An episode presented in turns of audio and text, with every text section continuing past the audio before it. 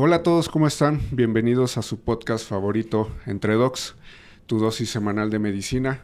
El día de hoy me encuentro nuevamente con un muy buen amigo y mi socio, el doctor Antonio Toñola Casado. Él es ortopedista, cirujano articular, cirujano de columna y por supuesto cirujano de pie y tobillo. ¿Qué onda, Toño? ¿Cómo andas? ¿Qué onda, César? ¿Cómo estás? Bien, bien aquí, contento nuevamente de platicar. Qué bueno, digo, es buen momento para poder abordar un nuevo tema en ortopedia, que es básicamente una patología muy, muy, muy frecuente que, que abarca, pues bueno, una de las áreas a las cuales, de las cuales eres especialista, que es la cirugía de columna. Entonces, eh, esta patología, pues bueno, haciendo una pequeña introducción de esto, este, tiene una prevalencia muy, muy alta durante toda la vida. Aproximadamente el 70% de, los, de, las personas van a presentar un problema de, de hernias de la, de la columna cervical. Y, este, y pues me gustaría que platicáramos acerca de eso, pero para que la gente entienda, y hay que tratar de, a, lo mejor con alguna analogía, ¿qué es una hernia de la columna cervical? ¿Qué es una hernia del disco? Eh, básicamente, eh, las herniaciones o las hernias son la migración de un tejido fuera de su lugar original. Eh, un disco intervertebral tiene dos elementos o está compuesto de dos elementos fundamentales un anillo o ánulus, un anillo fibroso que está en la parte externa del, disco intervertebral, y un núcleo pulposo que es el centro del disco intervertebral y que es el que permite que se tenga amortiguación. Y de alguna manera el anillo genera una contención de ese núcleo pulposo para que no se vaya hacia ningún lado. Cuando este anillo fracasa por alguna razón y se rompe, el núcleo pulposo va a migrar hacia el lugar en donde esté la lesión del anillo. Y esto puede ser hacia uno de los lados, hacia la parte posterior o hacia la parte anterior. Y dependiendo de hacia dónde migre ese núcleo pulposo, pues será la herniación hacia qué zona está y los elementos que estén comprometidos por esa herniación. Y normalmente eh, pues bueno, las estructuras que normalmente se comprometen, pues obviamente es el canal medular, o sea, la médula. Es correcto. Y los nervios, pues bueno, que justamente tienen una salida entre cada una de las vértebras, que esa salida se llama foramen. Entonces, esas hernias pueden tener varias localizaciones y de esa manera pues afectar ciertas zonas. No todas las hernias son iguales, de igual manera tienen clasificaciones las mismas que a lo mejor no tiene tanto sentido hablar este, en este momento, a lo mejor ya un poquito más adelante podamos eh, distinguir cuál es la diferencia entre una y otra y cuál puede ser la causa si es un tema más severo o un tema, pues bueno, que se podría vigilar. Pero, ¿cuáles son los factores que, que podrían desencadenar una, hernia de disco, Toño? Eh, las causas principales de, una hernia de disco a nivel cervical son traumáticas, la, gran mayoría de ellas. Pero hoy en día hemos visto un incremento muy importante eh, en la presencia de hernias de disco por el uso de tabletas, por el uso de celulares, eh, por posiciones de flexión repetidas. Es una posición de flexión del cuello durante mucho tiempo que se va repitiendo durante diferentes días, va generando una presión en la parte anterior del disco y lo va empujando hacia la parte posterior y va venciendo poco a poco la resistencia que va teniendo el anillo en la parte posterior. Eh, eso va haciendo que se vaya bombando ese disco y que vaya generando una compresión en la parte posterior, en la zona neural. Hay que tomar en cuenta que el disco es una estructura pues súper especial para que, para, que, para que lo tomemos en cuenta. Es básicamente como si fuera una llanta de un coche que pues está a cierta presión.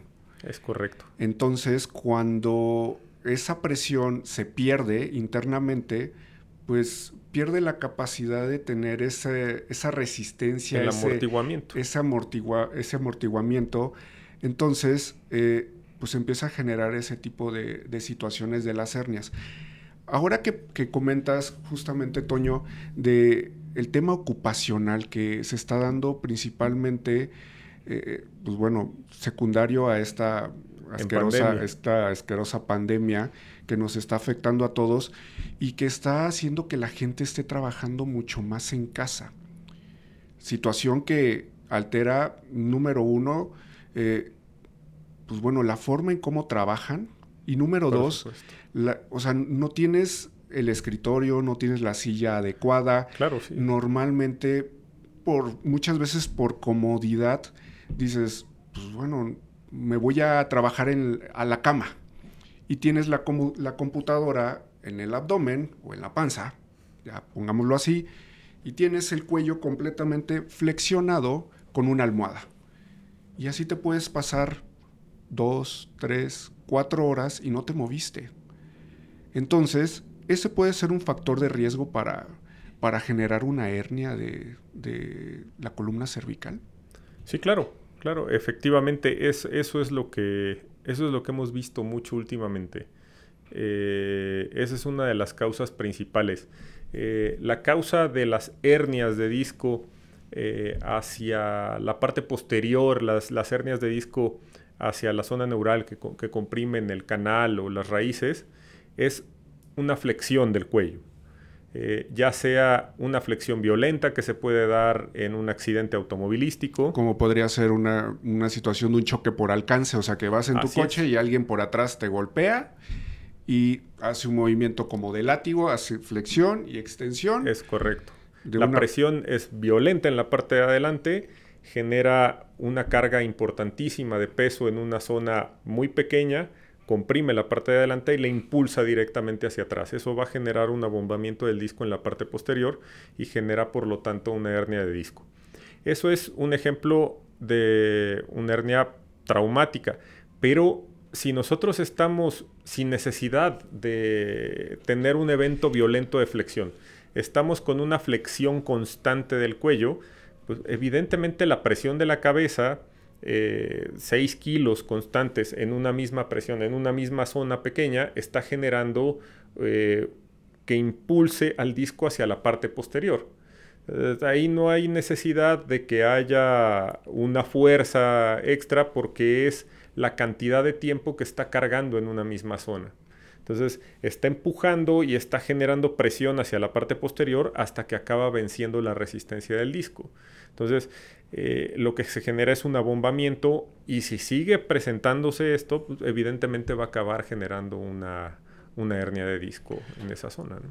Otra de las causas que también pueden ocasionar una hernia de disco es, por ejemplo, las caídas. Una caída de sentón, una caída de algunas escaleras, no sé, digo, hay muchos deportes en los cuales, pues bueno, están expuestos a ese tipo de, a ese tipo de impactos. Entonces, pues bueno, no únicamente son accidentes automovilísticos, sino también pueden ser caídas. Y por último, otro, otro tema muy, muy, muy frecuente que vemos, y seguramente tú ves también en la consulta, es pues, un tema degenerativo, que también podría considerarse dentro de los factores de, riesgo o factores que pueden generar una hernia de disco porque estadísticamente se comenta que más o menos o la gran mayoría de los, de, los pacientes que presentan una hernia de disco, pues bueno, van a ser sintomáticos normalmente entre los 40 y los 50 años. Entonces, ¿qué es lo que pasa con la edad, Toño, con el disco intervertebral? Ok. Eh, esto es, fácil eh, de, explicar en general porque la gente se da cuenta de este tipo de cosas con su estatura. Ok. la, gente tiende a medirse cuando va creciendo y es, bueno, mido 1,50, mido 1,55, 1,60 y hasta los niños, los jovencitos marcan en las puertas, marcan en diferentes zonas eh, cuál es su estatura. Eh, llega un momento en donde vas a llegar a tu estatura máxima y a partir de ahí lo que vas a notar es que posteriormente lo que sigue es el descenso. Vas a empezar a decrecer. Entonces, en lugar de seguir creciendo, de ser más grande, vas a empezar a disminuir tu tamaño. Y eso es por la deshidratación de las estructuras, en este caso la deshidratación de las estructuras discales. Si los discos empiezan a perder eh, elasticidad, empiezan a perder capacidad de absorción de agua, empiezan a perder altura. Y si tú pierdes por ejemplo, un milímetro en cada disco. En cada disco, pues vas a acabar perdiendo dos centímetros. La otra forma de medirlo y de darte cuenta que durante el día los discos se deshidratan es con uno mismo. Tú te paras y en la mañana te recargas en una puerta y, te, y marcas la parte de arriba y sabes cuánto mediste en el momento en el que te levantaste de la cama. Ese mismo día en la noche llega, párate en el mismo lugar y vas a medir por lo menos un centímetro menos por la deshidratación de las estructuras debido a la carga axial durante todo el día. Sí, claro, esto es parte como de una recuperación durante la noche cuando estás acostado. Es pues, correcto. Pues obviamente es como si se liberara, como si se vuelve a rehidratar el disco, ya no está, ya no le estás exigiendo ninguna carga, entonces se relaja, vuelve a, recuperar su, forma normal y se prepara para el día siguiente. Entonces, pues bueno, también es, es por eso la importancia siempre no únicamente descansar a nivel cerebral, sino pues bueno, todo el cuerpo. el cuerpo descansa y muchas estructuras están relacionadas y pues eh, principalmente la columna, que es una de las patologías más frecuentes en ortopedia. Y ahora hablando un poco en relación a, la sintomatología, eh, un paciente que tiene una hernia de disco eh, cervical, normalmente cuáles son los síntomas que tiene, Toño?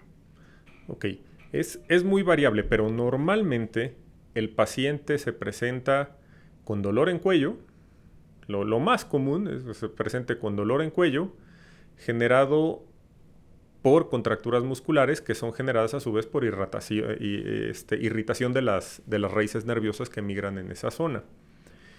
Eh, en algunos otros casos va a tener dolores irradiados dependiendo de la zona donde sea eh, la herniación, hacia los brazos, hacia las manos, con alteraciones en la sensibilidad o alteraciones en la fuerza o en la capacidad funcional en el caso de las manos.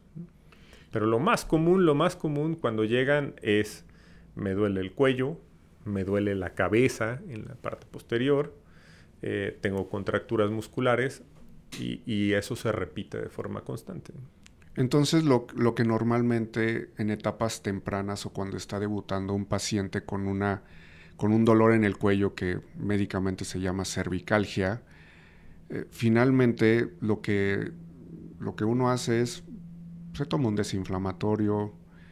Bueno, normalmente un desinflamatorio generalmente no se toman relajantes musculares, pero eso puede llegar a aliviar parcialmente la molestia. Sin embargo, cuando tienes o viene acompañado ese dolor en el cuello con sensación de adormecimiento, eh, pérdida de la sensibilidad, eh, hormigueo, calambres, o que te despierte por las noches por tener una posición de alguno de los lados, eh, la cabeza hacia alguno de los lados del cuerpo. Es correcto. Y pues sientas como que pues, pierdes la capacidad, como cuando te quedas dormido sobre, sobre un brazo y pues sabes que está ahí, sabes, lo estás viendo, lo estás moviendo, pero la, la sensibilidad se pierde completamente. Entonces, ¿por qué unas hernias provocan dolor y otras no provocan absolutamente ningún síntoma. Ok, depende mucho dos cosas. Uno, de la zona donde esté la hernia, de las características que tenga la misma. Eh, aquí tiene mucho que ver también la edad del paciente. Eh, lo que decíamos antes, un paciente eh, que ha empezado a tener desgaste, eh, que a lo largo del tiempo ha tenido eh, molestias en el cuello, pero eh, se ha controlado, no ha tenido mayor problema. Es probable que el conducto cervical se haya ido cerrando poco a poco porque los discos, al perder altura, las paredes de los discos se vayan haciendo como abombadas, así eh, vaya, vaya, perdiendo altura y pues, evidentemente el anillo a algún lugar se tiene que ir. Entonces se van haciendo más abombadas, van cerrando el espacio, eh, las articulares con el paso del tiempo pues van teniendo su desgaste y como todas las articulaciones forman osteofitos, forman eh, huesitos, esos huesitos pequeños que se ven eh, como picos en, las, en los rayos X y que invaden ciertas zonas. Sin embargo, como esto es crónico y se va generando a lo largo del tiempo, el paciente está muy acostumbrado o su organismo está muy acostumbrado a eso y si no tiene un evento agudo, un accidente, una caída, algo que haga que se inflame esa zona. Como que lo desencadene. Lo va a tolerar perfectamente bien. En un paciente joven es completamente diferente. Un paciente joven puede tener eh, su espacio completamente amplio, pero de la noche a la mañana tiene eh, un evento inflamatorio o está en una posición eh, prolongada, con flexión del cuello, y esa disminución pequeña del espacio representa para él algo más importante que para el otro paciente el 50% que ha perdido a lo largo de los años, porque este es en agudo y el otro ha sido crónico. Entonces, podemos encontrar una columna que tenga un desgaste importante y que le vemos muchas hernias y probablemente el paciente lo tolere perfectamente bien. Y un paciente joven que se le vea por ahí de repente un abombamiento pequeñito en uno de los forámenes por donde salen las raíces, en uno de los espacios por donde salen las raíces, y que apenas la toca. Pero ese paciente va a tener una sintomatología mucho más importante que el otro.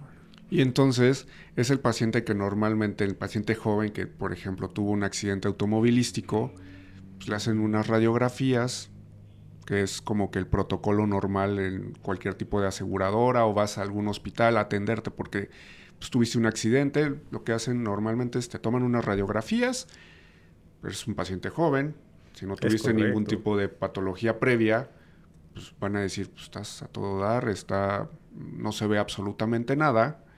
Y, pues bueno, tú tienes una sintomatología que a lo mejor al paso de los días se va incrementando en intensidad y llega un punto en donde pues, empiezas a tener sensación de adormecimiento, hormigueo, eh, pérdida de la fuerza de alguna parte del brazo, no necesariamente eh, de todo el brazo, pero a lo mejor los dedos, se te caen las cosas, o sea, cosas tan sencillas como eso. Entonces, eso amerita normalmente hacer estudios. Y ahorita que abordamos esa parte, ¿cuáles son los estudios con los cuales se puede eh, determinar si un paciente tiene o no una hernia de disco cervical? Ok. Lo más común, como habías comentado, es que un médico general, un médico de alguna aseguradora le tome una proyección de frente y una proyección de lado, las que conocemos como API lateral. No vamos a ver gran cosa ahí. Eh, si nosotros tomamos unas proyecciones dinámicas con flexión y con extensión del cuello, es probable que si uno de esos discos está fallando nos dé algunos pequeños datos más. Eh, se vea cómo se desliza un poquito para adelante o para atrás eh, ese, esa vértebra que está afectada o es, ese segmento entre dos vértebras y un disco que está afectado porque el disco ha perdido presión. Claro. Entonces no tiene la misma tensión y permite cierta movilidad pero el estudio que nos va a permitir ver las estructuras blandas, los tejidos blandos en esa zona, es la resonancia magnética. Se podría podríamos decir que es el estándar de oro. Para ver una hernia de disco, definitivamente. ¿Cuándo, harías tú una tomografía axial? Se puede tomar una tomografía. Nos va a dar ciertos datos. Sin embargo, no vamos a ver eh, los mismos elementos que vemos en una resonancia magnética.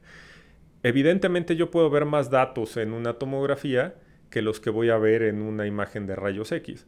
Pero si nos vamos a elementos en sí, yo voy a ver un disco intervertebral en una resonancia magnética y en una tomografía voy a ver sombras, realmente. No, lo voy a ver eh, como tal. No me va a dar tantos elementos, me va a generar cierta duda. Si es un paciente que no se puede hacer una resonancia magnética, como los hay muchos, pacientes que tienen tatuajes, pacientes que tienen marcapasos, que tienen este, implantes cocleares. Ese tipo de pacientes que no pueden entrar a resonancia magnética, pues sí, definitivamente les haces una tomografía y te va a ayudar mucho más la tomografía que eh, los rayos X simples. Pero si le puedes hacer una resonancia, definitivamente es el estudio indicado. Sí, es lo que, es, lo que realmente se solicita cuando, cuando tienes la sospecha real. Obviamente siempre hay que hacerlo, bueno, lo recomendado es hacerlo paso a paso, ¿no? Así es. Digo, hay pacientes que muchas veces ya vienen con valoraciones previas de algunos otros médicos, ya vienen con estudios eh, solicitados, o hay muchos que pues bueno, incluso le preguntan al amigo, al vecino, al conocido y les dicen, no, pues es que a mí me hicieron una resonancia y muchas veces los pacientes vienen con resonancias magnéticas, sin embargo actualmente, pues bueno, la mayoría de los laboratorios o de los este, laboratorios de gabinete, pues bueno, piden una receta médica para que, pues bueno, no sea un estudio pues, que se desperdicie, porque finalmente es un recurso que pues es muy importante tenerlo disponible cuando se necesita de verdad. Continuando con este tema de, los estudios que se pueden realizar para poder detectar y hacer un, buena, un buen diagnóstico de, de una hernia de disco cervical, otro estudio que también es solicitado cuando ya tenemos la resonancia magnética y podemos identificar que ciertamente tiene en alguno de los segmentos de la misma pues una hernia pequeña, grande, de la zona que sea, y el paciente tiene la sintomatología. Entonces, para poder integrar todo esto, existe otra herramienta, eh, pues bueno, que nos ayuda bastante para poder tener, pues bueno, el, el protocolo completo de columna, que es la electromiografía. Este estudio es un estudio pues, electrofisiológico, en el cual, pues bueno, se mide la velocidad de conducción nerviosa. Eh, es un estudio, pues la mayoría de los pacientes lo refieren bastante incómodo. Eh, ¿Por qué? Porque eh, les ponen agujas en ciertas zonas musculares, en ciertos dermatomos y, pues bueno, les pasan corriente eléctrica o pues, como si fueran unos toques y pues bueno, a través de una computadora pues van midiendo esas, esas ondas, esas gráficas y este, se puede determinar con un poco más de exactitud el nivel que está afectado o que está más afectado y de igual manera puede determinar si el problema es una situación aguda, es una situación crónica, es un problema que viene desencadenado por o aunado también a un tema metabólico y que nos puede dar pues básicamente como que el panorama un poquito más preciso y determinar qué tan enfermo se encuentra el nervio porque estamos de acuerdo que los nervios se degeneran y se enferman, ¿o no, Toño? Es correcto, es correcto. A final de cuentas, eh, entra como parte de un, de un protocolo de estudio eh, un estudio neurofisiológico de, los nervios eh, afectados. si llega a haber alguna duda con los estudios previos, hay que solicitarlo. O si hay varios segmentos, varios discos que se vean afectados y la intención no es operar por operar y mm, operar 20 discos, que es una locura. Claro, porque existen, pacientes, porque existen pacientes con unas columnas degenerativas, o sea, pacientes ya ancianos, o bueno, adultos mayores, podemos llamar de esa manera, en, en donde, pues bueno, se hace como una escalerita, tienen tres o cuatro hernias de disco y, y pues muchas veces no hay necesidad de operar todas, sino más bien ir por la zona más sintomática, la que realmente tiene datos de compresión y efectivamente cuando tienes dudas, solicitas el estudio Y, te da, y, te, da como un panorama, ¿no? Te da mucho más datos y puedes tomar mejores decisiones para el paciente. Ahora, eh, en relación al tratamiento, ¿tú cómo inicias normalmente eh, un tratamiento con un paciente que está debutando con una, que llega con una cervicalgia y tienes una ligera sospecha por radiografías, porque le mandaste a hacer un estudio muy simple, como unas radiografías, y dices, híjole, algo podía estar sucediendo, paciente joven, a lo mejor no con un trauma tan severo como un accidente automovilístico, sino más bien se cayó y empezó con algo de molestias. ¿Qué, cuál, cuál, es el abordaje que tú le das, Toño? Sucede mucho, sucede mucho eh, con pacientes deportistas. El ejercicio, a final de cuentas, es un impacto repetido. O sea, si tú eres un corredor, vas a tener un impacto repetido. Y ese impacto repetido es a través de toda la columna, de las diferentes vértebras, de los diferentes discos. Si tú estás en la bicicleta, haces bicicleta de montaña y vas bajando, el impacto que tienes pues, es constante también sobre los brazos y hacia el cuello. Eh, no digamos eh, aquellas personas que hacen eh, circo que hacen muchos desplantes, muchos movimientos, o los que hacen yoga y se paran de cabeza, porque a final de cuentas el cuello, las hernias de disco cervicales se van a presentar mientras mayor sea la carga y el cuello está hecho o está diseñado para cargar a la cabeza, no para cargar al cuerpo. Entonces no es lo mismo cargar 6 kilos que cargar 70 kilos. Sí, pero es una práctica muy común, por ejemplo. Es una práctica bastante común. En yoga que... Que se paren de cabeza. No, y va o sea, en teoría es como que va subiendo de nivel y va subiendo el grado de dificultad y de ahí, pues bueno, en teoría el beneficio, la fuerza que llegas a lograr, pero bueno, hay, situaciones que debemos de tomar en cuenta y que deberían de tomar en cuenta la gente que desarrolla estas posturas, porque, pues bueno, seguramente has visto casos provenientes de, sí, a final de, cuentas, yoga. A final de cuentas, es, algo que es antinatura, el pararse de cabeza, ¿no? La cabeza no está hecha para, para pararse, sino está hecha para estar en donde está y en la posición en la que está. Eh, no, no hay crítica al respecto. Eh, está bien, si, pueden utilizar los brazos, los codos para apoyarse, para ayudarse, ok, mucho mejor. Eh, tratar y, y obviamente va a haber gente que va a decir, y pues, bueno, nosotros en realidad no somos expertos en yoga, y van a decir, no, pues es que no se apoya completamente la cabeza, sino que se ponen los brazos.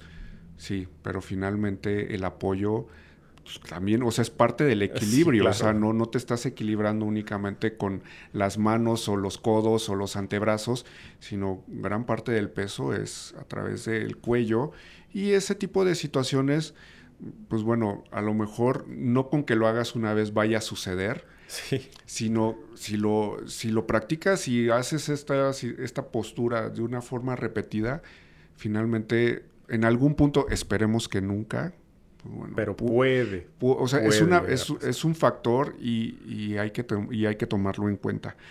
Otra, otra situación eh, que ocurre mucho, Toño. Eh, la gente o los pacientes llegan al consultorio eh, ya con un diagnóstico por otro médico o alguien ya valorado por otro ortopedista o lo que sea, y llegan con el tema de que pues les dijeron que tienen una hernia de disco a nivel de columna cervical, pero a ellos les duele la mano o les duele el antebrazo o les duele justamente el brazo, incluso el hombro. Y cuando tú les dices, pues es que el problema pues es arriba, es aquí en el cuello. Entonces, no, muchas veces no entienden sí, claro. por qué me duele el brazo, pero el problema es en el cuello. ¿Cómo es ¿Por qué es esto, Toño? Dependiendo de dónde salga, de dónde esté la hernia que esté tocando el nervio que va saliendo, es la molestia que puede llegar a tener el paciente que la está padeciendo. Así, pues eh, nosotros comúnmente vemos muchas hernias por, eh, por porcentaje a nivel de los últimos segmentos de la columna cervical, de las últimas vértebras.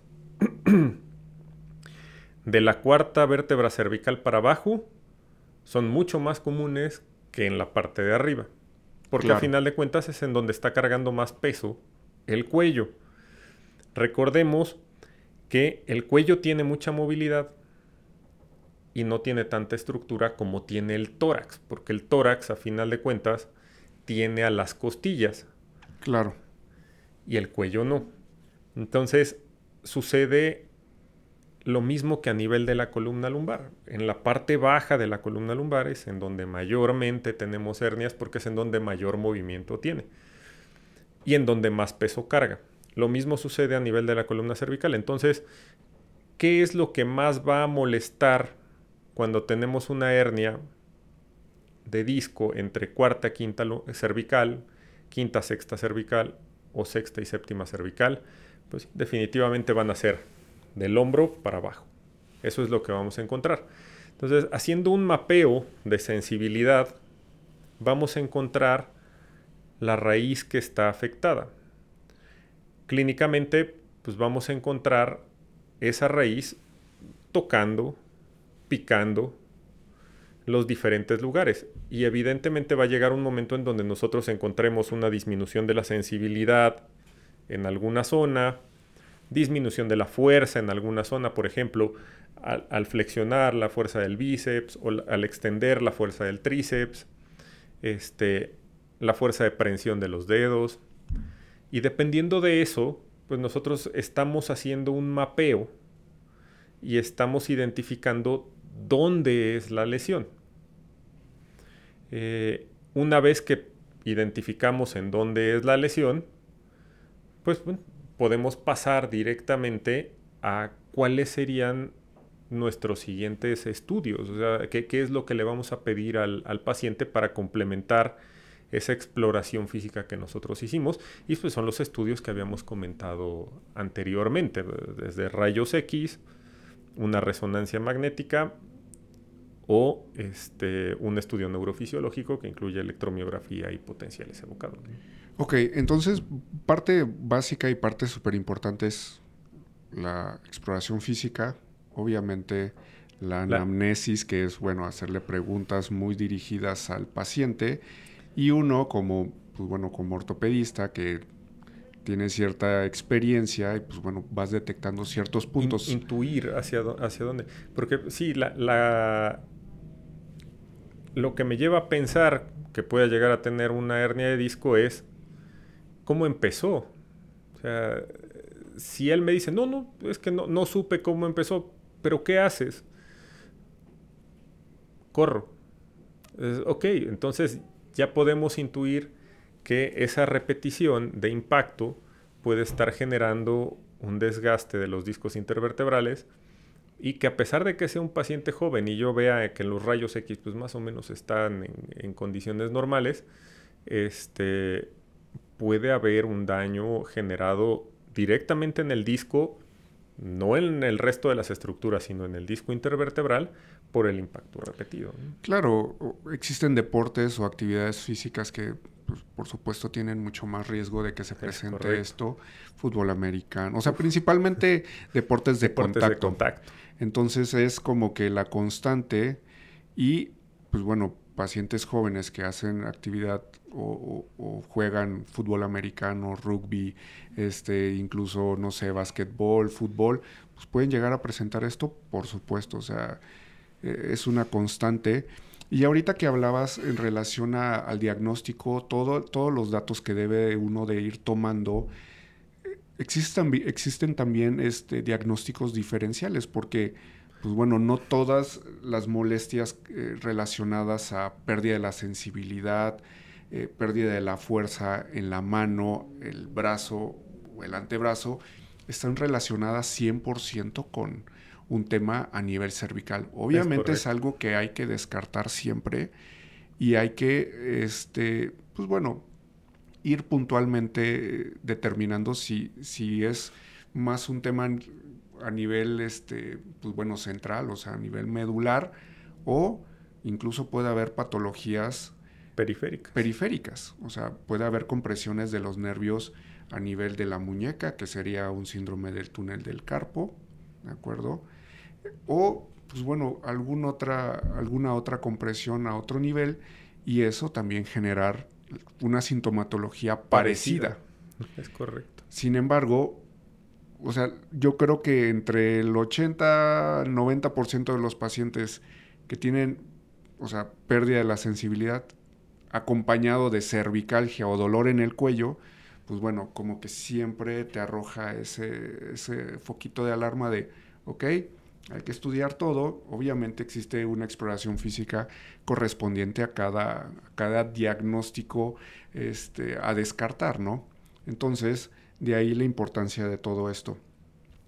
En relación a tratamiento, regreso a eso, Toño, porque es importante hablar acerca del tratamiento y de todo lo que está alrededor, porque al ser una patología, la columna cervical o las hernias de la columna cervical, al ser una patología realmente frecuente, eh, los tratamientos son diversos. Desde tratamientos obviamente conservadores, que me refiero a no quirúrgicos, hasta, pues bueno, el tratamiento quirúrgico y incluso de los tratamientos quirúrgicos, pues existen varias ramas de los mismos. Entonces, alternativas eh, más seguras, más nuevas, novedosas, eh, con ciertas diferencias entre una y otra. Sin embargo, pues bueno, me gustaría que, pudiéramos platicar un poco, platicarles un poco en relación a, este tipo de tratamientos.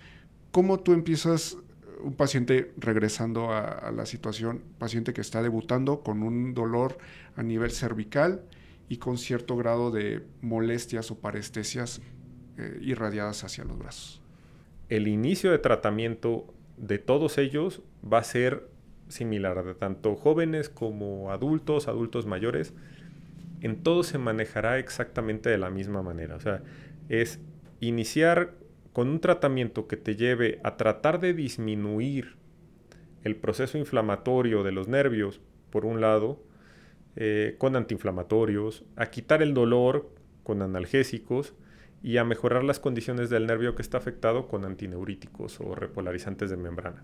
Claro. Eh, mandarlos a terapia para que mejoren sus condiciones, para que mejoren la estabilidad eh, dinámica, la estabilidad generada por la fuerza muscular. Y de no mejorar, pues evidentemente habrá que buscar cuál es la solución quirúrgica eh, más adecuada para cada tipo de paciente. ¿En, qué, ¿En qué área quedaría, por ejemplo, los, los que están, los, los bloqueos este, de las raíces nerviosas o los bloqueos este, pues, neurológicos que hacen pues, muchos médicos? Normalmente, digo, normalmente indicados por, por, un, este, por un ortopedista o un bueno, muchas veces un neurocirujano, quien, te, quien pues bueno, ve a un paciente de primera instancia, por ejemplo, así como comentas, un paciente joven que está debutando con un dolor intenso a nivel cervical, le hacen unas radiografías y ven ciertos cambios, a lo mejor le hacen una resonancia, ven una pequeña hernia de disco y la alternativa más fácil, según ellos, o más sencilla o más viable es hacer estos famosos bloqueos eh, eh, y realmente, pues bueno, no están resolviendo el problema, sino es básicamente pues como un paliativo, es como dar un medicamento directamente hacia la salida de la raíz nerviosa y tratar de quitar la molestia o el dolor. Sin embargo, esto siempre se ha sabido que es un tema no curativo, sino más bien pues mejora en algunos pacientes, no en todos, los síntomas y que se utiliza, se utiliza mucho. O sea, es una, es una, según ellos, una alternativa muy viable, muy rápida, pero pues bueno, finalmente es, te, cuesta una pasta. Sí, claro. Un paciente que tiene una compresión radicular, que tiene una radiculopatía, eh, pues la, la, pregunta número uno sería, ¿qué le van a bloquear? Porque si lo que vas a tratar de bloquear es realmente el nervio, pues lo vas a dejar con una anestesia en una zona en específico. O si bloqueas eh, una raíz motora, lo vas a dejar sin movimiento en esa zona. Por supuesto. Eh, entonces, un bloqueo como tal no, no, no tiene mucho sentido. ¿No lo has visto mucho? O sea, Muchísimo. créeme que, o sea, pues, hemos, visto en consulta, o sea, pacientes que llegan tiene muy poco tiempo que acabamos de ver alguno eh, con un caso así similar y el bloqueo de las articulares. Exactamente. Que dices, ¿para qué le bloqueas un articular si sabes que su problema es radicular, no articular? Eh, y no tiene ningún beneficio. Evidentemente el paciente va a seguir exactamente igual. Porque finalmente lo que hacen es, eh, es poner, por ejemplo, a nivel de las articulares, pues así como, como las rodillas o cualquier otra articulación, lo que intentan poner o lo que intentan este, inyectar es pues un esteroide, un esteroide. que es un desinflamatorio muy potente en esa zona, pero muchas veces pues el paciente ni siquiera está bien estudiado. O sea, se vuelve como una constante de, ok, tienes dolor cervical, tienes ciertas características, pues vas para adentro para hacerte un bloqueo, que finalmente o muchas veces no se le explica al paciente, honestamente, que esta es una situación no curativa, sino 100% paliativa, pero, o sea, a mí se me hace como muchas veces un gasto bastante fuerte porque pues estos bloqueos no se pueden hacer a ciegas, o sea, no se pueden hacer así como que, ah, vente aquí en el consultorio y te, te lo voy a hacer aquí mismo. No, o sea, se, necesita un intensificador de imagen, un fluoroscopio o algo parecido, ¿de acuerdo? Porque obviamente la aguja tiene que llegar exactamente a la, zona, a, la, salida del nervio, o, a la, o, a la, o a la articulación o a la salida del nervio al foramen. Entonces, pues bueno, número uno tiene que hacerse con las medidas este, de asepsia y antisepsia adecuadas. O sea, con toda la higiene posible. Normalmente se tiene que hacer... Va a, ser, va a ser en un ambiente hospitalario. Un ambiente hospitalario. O sea, no, realmente no puedes hacerlo en consultorio. Y quien te lo ofrezca en consultorio, de verdad, o sea, es una vacilada. Pues y ojo, mucho, no, y aparte mucho cuidado. O sea, sí, claro. independientemente de eso, o sea, una aguja normal, no, va a, no va a llegar, básicamente. Entonces, si alguien les ofrece eso como una alternativa viable, simplemente tomen sus precauciones, tomen una segunda opinión, no se dejen hacer cualquier tipo de procedimiento y menos en consultorio. Sí, por supuesto. Porque es un riesgo, o sea, estamos hablando de estructuras importantes en esa zona y, y, no, y, no, y no necesariamente la columna, o sea, llegar directamente a la médula sino, pues bueno, estructuras nerviosas, vasculares, musculares, o sea, el cuello es importantísimo y, un, pinchazo en una zona inadecuada y se hace un problemón bien serio. Sí, desde luego. Entonces, eh, hay mucha gente, de igual manera, ya lo habíamos platicado a nivel de las articulaciones, a nivel de la rodilla, por si no lo han visto, pues bueno, hay un episodio de osteoartritis, de rodilla, ya sea que lo vean o lo, escuchen. Pero de igual manera, Toño, hubo, hubo hace unos años donde estuvo muy de moda la aplicación de ozono. Volvemos a lo mismo, o sea, eh, si vas a hacer una aplicación de cualquier cosa, volvemos a caer en la misma situación. Tiene que ser en un ambiente hospitalario, porque no vas a inyectar ozono en un consultorio. Eh, Pero es donde lo hacen. Por un lado. Y por otro lado, y por otro lado, evidentemente eh, no te va a resolver el problema. O sea, eh, ya, lo, ya lo habíamos comentado en la ocasión anterior. O sea, es, el ozono simple y sencillamente es una alta concentración de oxígeno, o tres, que generan con su maquinita pero es que es una maquinita que hasta da risa, Toño. O sea, tiene lucecitas. Y de verdad, o sea, todo ese display, toda esa faramaya que se hace eh, con este aparato, se me hace... Yo, estoy completamente de acuerdo. De verdad, o sea, te están vendiendo humo y, literal, o sea, te están vendiendo aire. Eh, porque eso es lo que te inyectan. claro. Y, finalmente, a mí se me hace como que muy, muy, o sea, me, crea un conflicto porque, digo, siempre habrá este, oportunidad para hacer negocio y quien lo vea, quien vea la ortopedia como un negocio, pues está bien, o sea, sin embargo... Cada, quien. Sin embargo, estamos hablando de, pacientes, o sea, no, no, no, no, no se me hace la, forma más adecuada aquí, de, abordarlo. aquí es precisamente, digo, precisamente por eso platicamos de, de esto, porque nuestra idea es darle herramientas al paciente para que se defienda de alguna manera, o sea, para que encuentre lo que considere que es mejor para él. Eh, no lo que te dicen que es mejor. o sea, estamos cada hablando. quien tiene que pensarlo también, ponerle un poquito de inteligencia y, tomar sus propias decisiones. No, y, o sea, está bien tomar las propias decisiones y muchas veces, pues uno como médico y como médicos muchos, eh, pues tenemos la, la posibilidad de orientar al paciente, de decirle las cosas como son, pero hacer esto y, decirles que aquí en el consultorio tienes una hernia de disco, no sé, ya vienes con una valoración previa o te dijeron que te tienes que operar o que necesitas una cirugía y tú buscas una alternativa y existen muchas clínicas y ahondamos nuevamente en las famosas clínicas. Hay clínicas de la columna, hay clínicas de la rodilla. O sea, ¿por qué? Porque son patologías muy frecuentes y se presta mucho. Y porque es un negociazo, digo, a final de cuentas.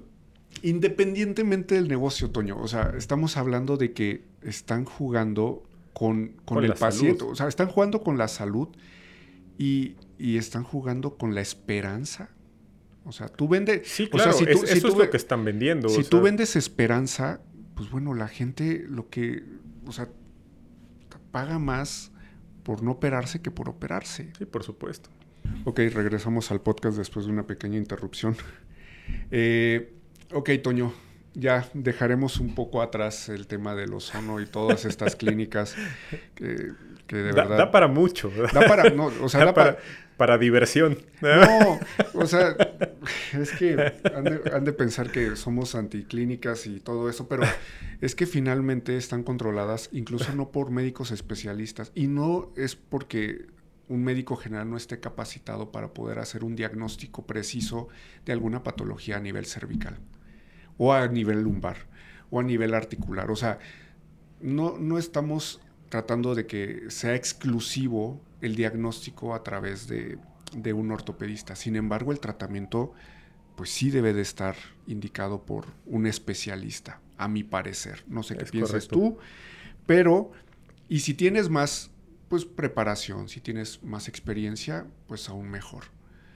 Pero bueno, dejando a un lado este tema del ozono y dejando a un lado un tema del tema de las clínicas milagrosas, me gustaría que platicáramos en relación a, en realidad, los, los procedimientos quirúrgicos actuales eh, con los cuales se puede resolver una patología de este tipo, que son las hernias de disco cervical.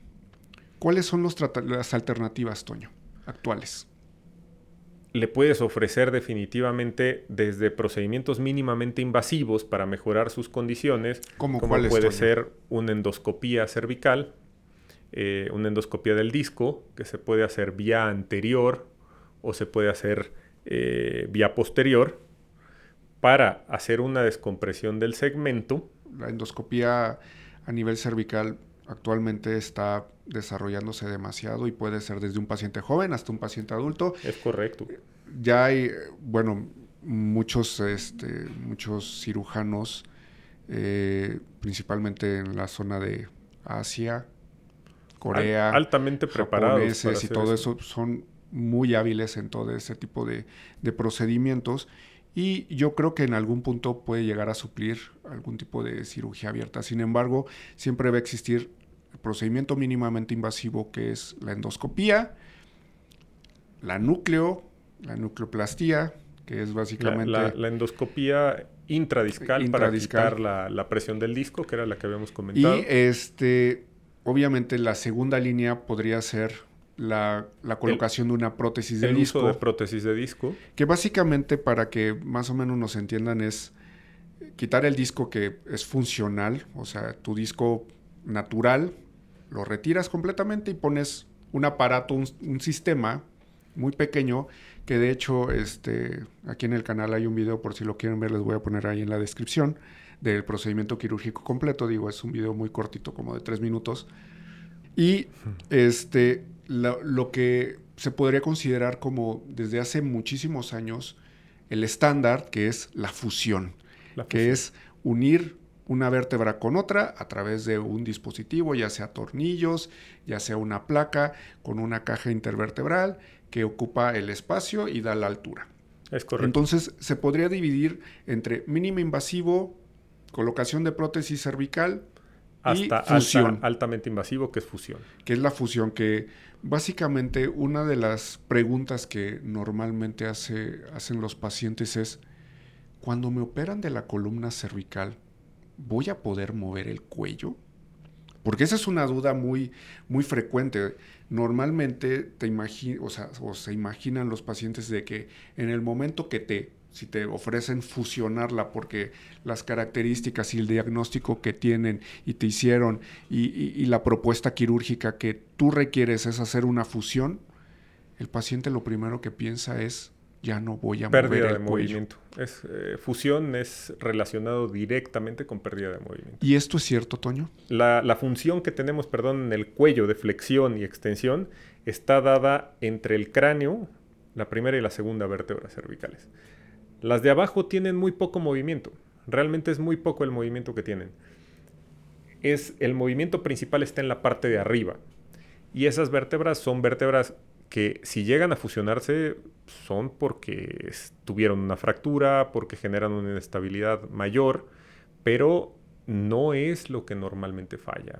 Puede llegar a fallar en un paciente con artritis reumatoide, pero eh, no es lo común. O sea, lo común es que estemos tratando eh, zonas inferiores de la columna cervical, en donde tú puedes fusionar desde C4, C5, C6 y C7 sin que tengas una pérdida importante de la movilidad en el cuello. Claro, obviamente esto después de un procedimiento quirúrgico de este tipo, pues viene acompañado de un proceso de fisioterapia. que terapia importante. Muy, este, muy intensivo se podría decir para poder, pues bueno, recuperar cierto grado de, de movilidad o este, quitar esas contracturas que mucha gente tiene o ha tenido por muchos años ¿Por qué? Por falta de atención, porque no, nunca quisieron ir al médico y, o con, el con su ortopedista de confianza, quien se tomaban un analgésico, un desinflamatorio por meses o incluso por años,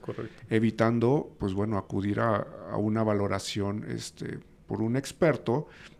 ¿Y qué es lo que sucede? Pues se producen este, contracturas crónicas que incluso pues eso lleva más a una rigidez del cuello que muchas veces propiamente la cirugía. Entonces se conjuntan un poco esas dos situaciones entre el procedimiento quirúrgico y qué tanto tiempo el paciente estuvo pues con la, con la contractura muscular y con el problema en sí y pues bueno, manejarlo adecuadamente. Otra cosa, eh, ¿cuáles son los riesgos? Porque la gente siempre que escucha columna, independientemente de la zona que sea, siempre tiene la sensación o ha escuchado que existe el riesgo de que te puedes quedar cuadripléjico, paralítico cuando es a nivel lumbar. O sea, siempre existe este, este, este, este riesgo.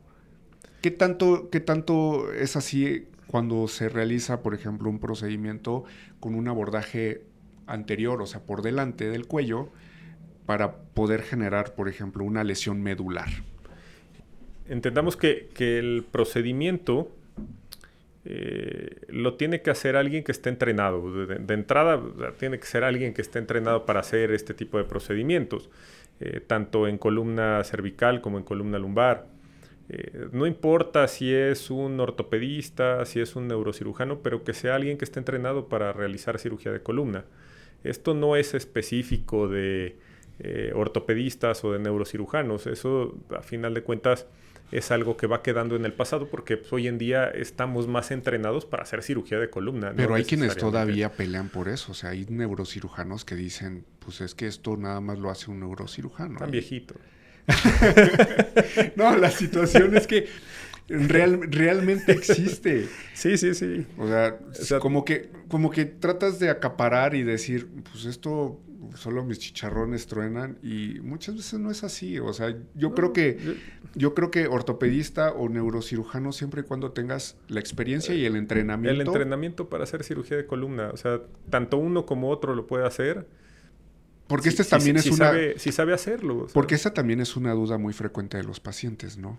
Hay quien dice, no, pues ve con fulanito o ve con eh, mi médico porque él dice que pues, los que operan cuello o los que operan columna cervical o los que operan columna pues, son los neurocirujanos. Entonces siempre ha habido como que ese, ese choque e incluso en los congresos de, de cirugía de columna, pues bueno, siempre incluso hasta hay pláticas de quién debe de operar tal, quién debe de hacer tal procedimiento. Entonces, se me hace como que pues una pelea donde no va a haber ningún ganador, ¿no? Nunca, nunca hay ganador en, Entonces, ese tipo de situación. Yo creo que siempre hay que abogar por, darle la mejor alternativa al paciente y que el paciente tome la decisión, ¿no? Claro, nosotros conocemos excelentes cirujanos de columna que son ortopedistas y excelentes cirujanos de columna que son neurocirujanos. O sea... Sí, o sea, que son, y que son compañeros, que son amigos, que te los encuentras y platicas con ellos sin ningún problema. Y, o sea, no debe de haber ningún. El problema es cuando, pues bueno, no tienes el entrenamiento y te. Y, tratas de hacer algo que pues este, sale de tus capacidades y ahí es donde vienen los problemas serios. los problemas. y, ahí es donde, y, de ahí es donde viene el estigma de la cirugía de columna, muchas veces. Y el problema es la estadística, porque a final de cuentas, eh, la gente que está preparada va a tener un porcentaje de falla bajo eh, y la gente que no está preparada, pues su porcentaje de falla va a ser muchísimo más alto. Claro. Y todos caen en la misma estadística. A final de cuentas, la gente no va a preguntar si, oye, ¿y él sí sabía hacerlo? No, no, la verdad es que no le importa, o sea, estuvo mal y entonces a todos les va mal. Eh, cuando tú haces un abordaje anterior, el riesgo de que, de que tú lastimes una estructura, si lo sabes hacer perfectamente bien, es realmente muy bajo, es, es ínfimo. Claro. Es, muy poco. Eh, en realidad, ¿cuáles son las estructuras que puedes dañar? Imagínate con un abordaje que normalmente hacemos, que es como dos centímetros y medio, tres centímetros en uno de los pliegues del cuello. Si, lo haces bien, realmente no deberías dañar nada, pero...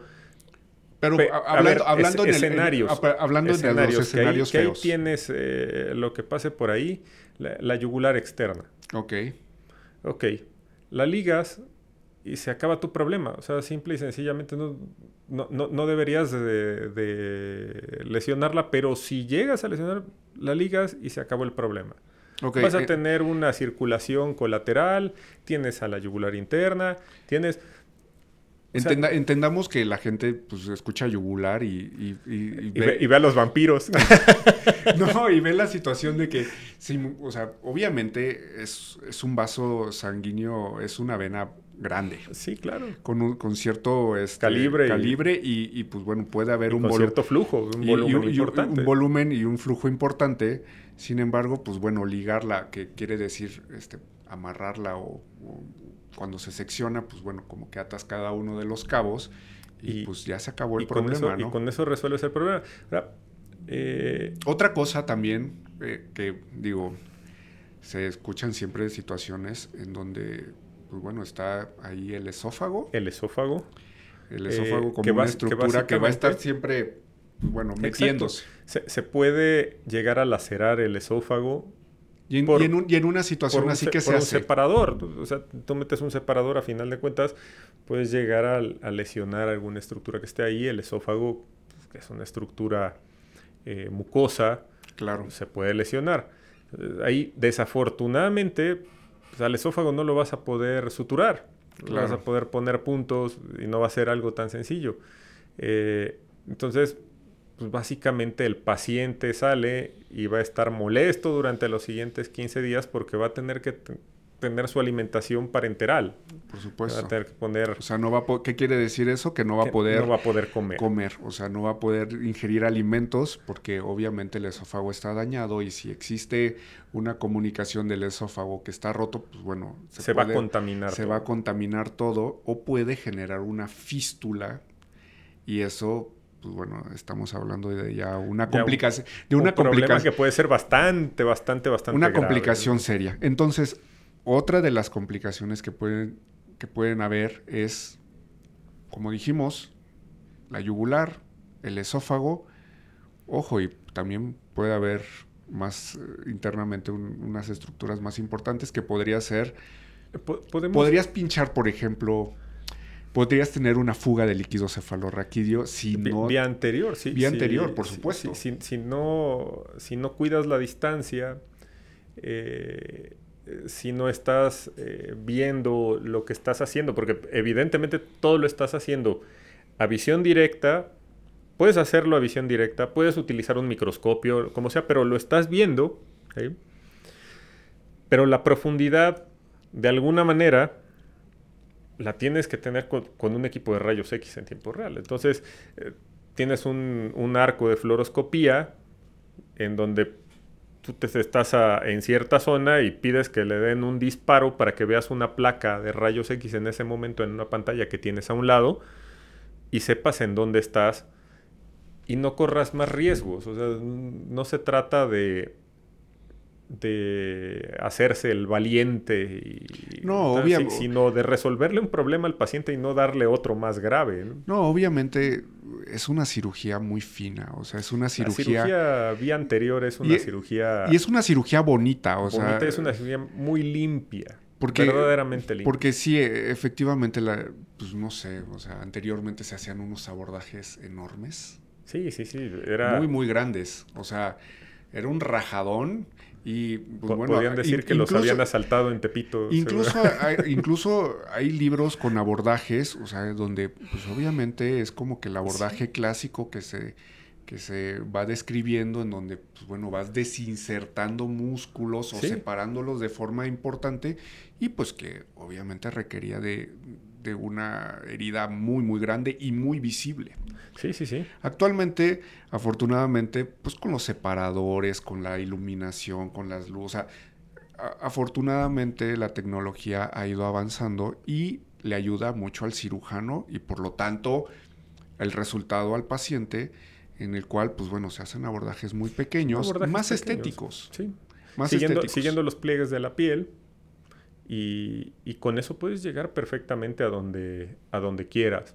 Sí, y, e incluso, repito nuevamente, les voy a poner aquí el video de una cirugía de columna cervical, donde se pone una prótesis y de verdad sangras más cuando te toman cuando te toman la muestra los exámenes de laboratorio. Lo que siempre le decimos a los pacientes. Pero muchas veces no lo creen entonces al verlo pues bueno se van a dar cuenta de que pues, es una cirugía muy fina repito nuevamente, cuando alguien con experiencia la realiza y pues de ahí la importancia de, tomar una buena decisión de quién te da la confianza. Digo, no vamos a hablar ni vamos a echarnos flores ni nada por el estilo, claro. pero eh, hay que estar de acuerdo de que pues es un procedimiento que se hace de una manera cotidiana y, creemos que, que se hace muy bien de nuestra parte. Otra cosa, este, una duda que siempre tienen los pacientes, y repito, estamos en, un, en, pues en unos tiempos en donde la gente le gusta hacer mucho ejercicio, mucha actividad física, le gusta, eh, pues bueno, dependiendo de tus, de tus posibilidades, le gusta ir a esquiar, le gusta este, hacer deportes medios extremos, no sé, eh, correr, maratones, eh, hacer, este, no sé, motocross o cosas de esas. Entonces, un paciente que, por ejemplo, tiene una fusión de columna cervical o le pusieron una prótesis de columna de, disco cervical, ¿un paciente puede regresar a una actividad de ese tipo, Toño? Sin ningún problema. Pueden correr, pueden nadar, pueden andar en bicicleta, pueden jugar deportes de contacto sin ningún riesgo, o sea, hacer su vida completamente normal. Entonces, básicamente, lo que, lo que podríamos decir es que una cirugía de columna cervical por una hernia de disco no te limita en realidad, pues, en nada. No debiera. No debiera limitarte en nada. a menos de que te hagan una fusión, no sé, de tres, cuatro segmentos, que ya sería yo creo que una cirugía realmente grande y tu caso debería ser, debe de ser, pues bueno, bastante severo. Yo creo, yo y, creo que, Y, que, independientemente de eso, ya previamente ni siquiera lo hacías, ni siquiera lo intentabas. O sea, entonces, la situación aquí es, es una cirugía bastante segura, con muy buenos resultados. Sí, seguro. Eh, el paciente de verdad queda contento, fascinado y muchas veces se dice a sí mismo, o bueno, lo refiere muchas veces de por qué no me operé antes. Eso es característico del paciente que se opera eh, de columna cervical después de estar sufriendo mucho tiempo y que le da temor porque pues a final de cuentas aquí pasan los nervios que inervan todo el cuerpo y entonces me voy a quedar cuadripléjico. pero es que, vez que sale... Pero es que todo el mundo tiene un amigo, un conocido, el, el, este, el amigo del amigo, eh, la tía que conoció a alguien que se operó de columna. Y siempre te dicen, o sea, es la constante. Es que yo conozco a alguien que no quedó bien. Y eso siempre sucede, o sea, eh, no lo sé. Yo creo que mucha gente tiene muy, ha tenido muy malas experiencias con este tipo de procedimientos que incluso vienen ya desafortunadamente ya con procedimientos previos y hay que hacer revisiones y, tratar de resolver problemas que, vienen arrastrando por cirugías pasadas. Entonces... Puede, puede, haber, o sea, puede haber a quien le vaya mal, evidentemente no, no es este, magia, eh, y puede haber... No. En la, estadística puede caer alguien a quien le vaya realmente mal. No, puede, puede haber... Pero la, situación es si se puede corregir. O sea, un, por ejemplo, eh, una fusión que no se, que no se realice como tal, que quede un espacio en pseudoartrosis. Claro. Y que se siga moviendo y por lo tanto sigue teniendo sintomatología. Que siga teniendo dolor. Sigue teniendo dolor. Entonces es algo que se puede corregir. No, no es algo que se vaya a quedar así. Eh, segmentos que se operan endoscópicamente, en donde haces una descompresión del disco y de repente el disco colapsa. bueno, es un riesgo que existe y que se toma cuando se hacen ese tipo de procedimientos, pero tiene solución. Claro. Tiene solución. El hecho de que te digan, no, bueno, es que fulanito se quedó cuadripléjico o ya no camina, ese tipo de cosas realmente es un porcentaje ínfimo y sucede nuevamente, como lo decíamos antes, en gente que no está preparada. Sí, o sea, eh, quien tiene pues falta de pericia y pues eso ya cae en una situación, o sea, llegar a tener una lesión como por ejemplo una cuadriplegia con un procedimiento programado de una situación de un disco eh, con abordaje anterior, que en teoría pues disminuye o pues sí, disminuye de forma importante los riesgos del procedimiento quirúrgico, los riesgos inherentes al procedimiento quirúrgico. Entonces, pues que tengas una lesión de ese tipo secundario a una cirugía pues relativamente sencilla, no me gustaría poner el término de sencilla, sino una, una cirugía común, que termines con, un, con una complicación de ese tipo, yo creo que si es secundario a que pues a lo mejor pues hubo un accidente muy serio durante el procedimiento quirúrgico y, no lo reportaste y pues tratas de, esconderlo. Entonces, ojo con eso. Mi recomendación, o bueno, la recomendación que les damos a ustedes es decidan bien, es decidir bien, tomar buenas decisiones. Este es el punto de este, de este podcast, es como dijo Toño, darles herramientas para que tomen buenas decisiones. No es, no es decir, ay, nosotros somos los más este, los más fregones y los únicos que porque suele también suceder, los únicos que hacemos esto, o los únicos que hacemos este tipo de procedimientos. Conocemos gente así. se da mucho, o sea, digo, está bien, todos, todos queremos llevar este agua a nuestro molino y, y, todos queremos este, ir progresando en nuestras habilidades, en nuestras capacidades, pero, pues bueno, finalmente hay que ser eh, honestos únicamente y el paciente determinará si se opera contigo, se opera con alguien más, si le diste confianza, si no le diste confianza, si, es, si escucha de ti lo que quiere escuchar también, que es muy común. Claro. O sea, el paciente jamás va a querer escuchar que le ofreces un procedimiento quirúrgico. Ok, regresamos nuevamente al podcast por una parada técnica. Yo creo que ya este, este podcast, este episodio se alargó un poquito. Pero bueno, cerrando, y me gustaría que, este, que comentaras algo final, Toño, algo que quisieras hacer una recomendación especial, este, algo que quisieras compartir con, la gente.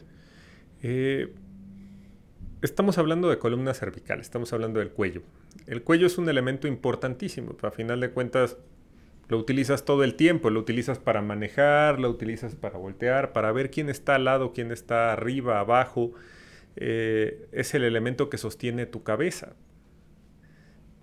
Hay que pensar en él como un elemento verdaderamente importante y darle la atención que, necesite.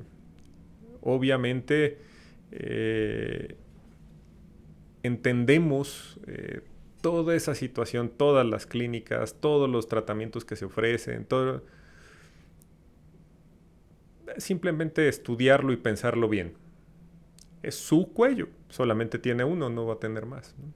Claro, aquí lo importante es tomen buenas decisiones y, y, pues bueno, si tienen algún tipo de duda, alguna consulta o lo que sea, pues bueno, Toño aquí les dará el número de teléfono del consultorio y eh, dónde, lo podemos encontrar.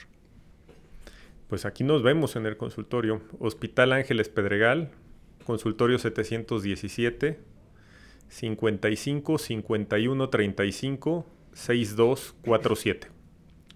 Ok, pues con esto terminamos, Toño. Muchísimas gracias por acompañarme nuevamente. Yo sé que vamos a estar muchísimas veces más platicando Aquí estaremos. Este, yo creo que hay muchos temas bien importantes que podemos abordar. Me gustaría que para la próxima abordáramos a lo mejor otro tema de columna que también es súper importante, que sería a nivel lumbar.